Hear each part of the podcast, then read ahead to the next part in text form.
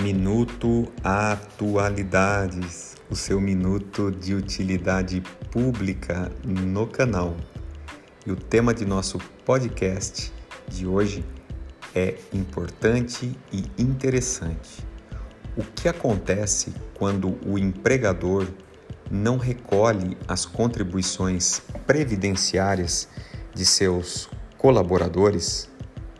O que acontece é que corre-se o risco do funcionário perder a sua filiação no INSS, perdendo a oportunidade de valer dos benefícios previdenciários, assim como a uma aposentadoria.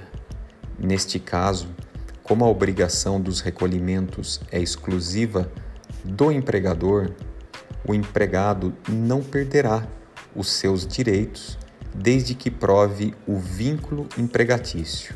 A maneira mais adequada é a carteira de trabalho, devidamente cuidada, sem riscos, rasuras ou danificações. O INSS, mesmo assim não aceitando, é possível ingressar na Justiça para fazer com que ele, INSS, aceite. Nesse caso, todos os benefícios previdenciários estarão protegidos. Obrigado e até o próximo podcast.